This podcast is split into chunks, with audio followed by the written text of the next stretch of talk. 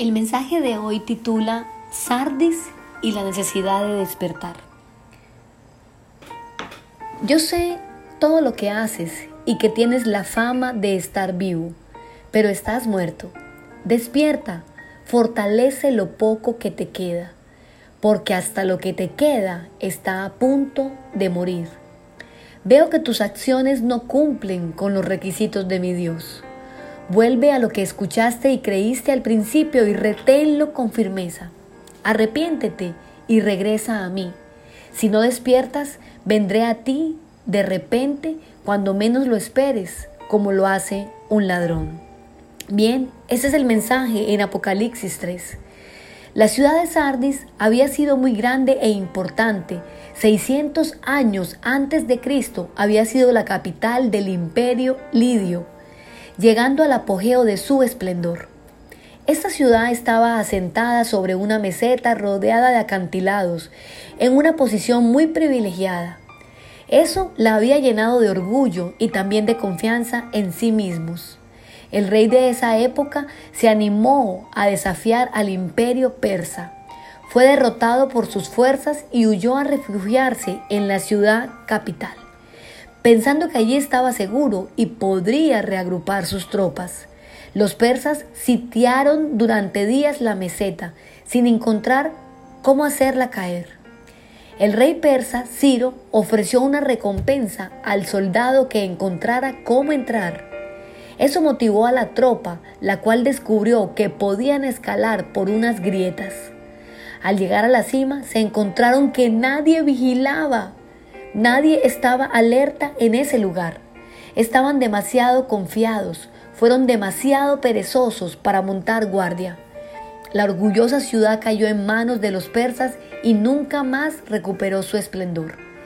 200 años después se volvió a repetir una historia similar. La ciudad había pasado a formar parte del imperio de Alejandro Magno y a su muerte hubo guerras por el dominio de los territorios. Aqueo disputaba la ciudad con Antíoco. El primero se refugió en la ciudad y resistió el asedio durante un año. Pero un puñado de hombres repitió la hazaña realizada dos siglos antes por los persas, entrando por el mismo lugar, el cual nuevamente estaba desprotegido, sin vigilancia. Podemos decir que Sardis era una ciudad, una ciudad degradada, de ser esplendorosa capital había pasado a ser una sombra. Cuando la iglesia de Sardis se le advierte sobre despertar y el costo de no estar alertas y vigilantes, lo entendían perfectamente. Vivían viendo el resultado de ese descuido. Estar adormecidos había minado la iglesia. Se habían ido muriendo y no reaccionaban. Cristo los exhorta a volver a vigilar, para que lo que está en peligro de morir sea afirmado. ¿Cómo podemos estar alertas? Alertas en completar la obra. A la iglesia de Sardis se le dice que sus obras no son perfectas. Esta palabra se traduce como completas. Comenzar algo y no completarlo es como no hacerlo en absoluto. Por ejemplo, a Saúl el comenzar la guerra contra los amalecitas y no exterminarlos le costó el trono. Su obra no haya sido perfecta porque no estuvo completa. Cristo en la cruz exclamó, consumado es, o sea, ya está completada la obra. Pablo en Timoteo dice, he completado la carrera. Alertas en contra de las ansechanzas del diablo Primera de Pedro 5.8 nos advierte, sé sobrios y velad, porque vuestro adversario el diablo, como león rugiente, anda alrededor buscando a quien devorar. También tenemos que estar alerta en contra de la tentación. Velad y orad, dijo Jesús, para no caer en tentación. Mateo 26.41. También alerta contra las falsas enseñanzas Hechos 20 del 29 al 31 dice, porque yo sé que después de mi partida entrarán en medio de, nosotros, de vosotros lobos rapaces que no perdonarán al rebaño, y de vosotros mismos se levantarán hombres que hablen cosas perversas para, para arrastrar tras sí a los discípulos. Por tanto, velad. Debemos estar alertas esperando la venida del Señor. Pablo, hablando del día del Señor, nos dice en Hechos, por tanto, no durmamos como los demás, sino velemos y seamos sobrios. Nuestros frentes para estar despiertos y alertas son varios, vigilando por nosotros mismos, por nuestras familias, por la iglesia. Somos llamados a velar y eso se hace en oración y en dependencia del Padre.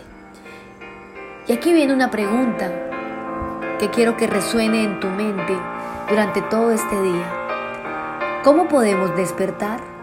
Pues bien, la salida está al inicio también del mismo versículo de Sardis.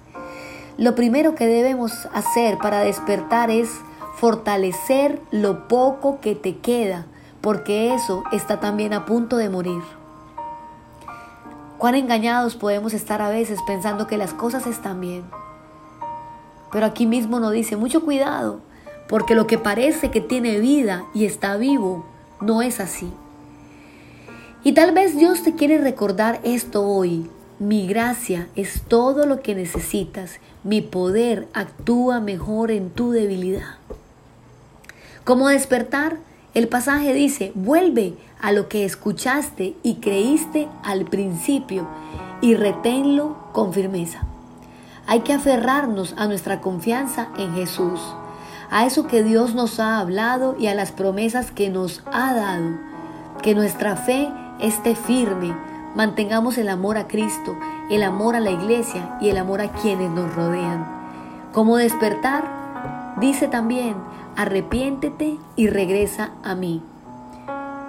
De acuerdo al contexto de la ciudad de Sardis y en el mensaje a esta iglesia, ¿Arrepentirse de qué?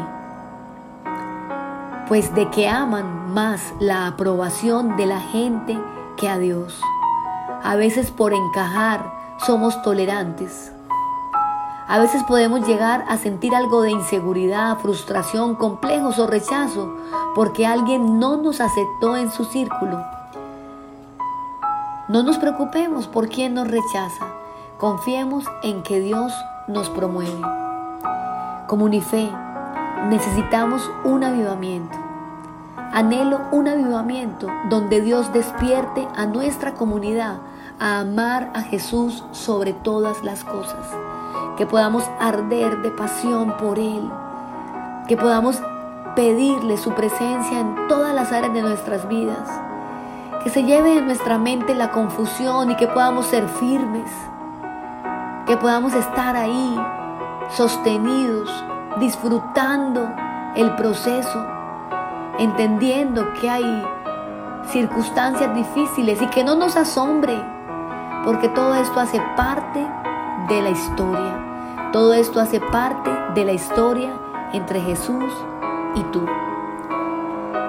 Bien, nosotros somos Comunidad Cristiana de Fe Urabá. Estamos ubicados en la vía principal de Carepa al lado de Coca-Cola.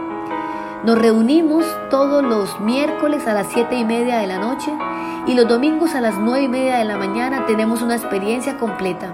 La iglesia infantil Kids tiene preparado toda una enseñanza para tus hijos y en la iglesia principal estamos en un tiempo de adoración y de palabra para ti.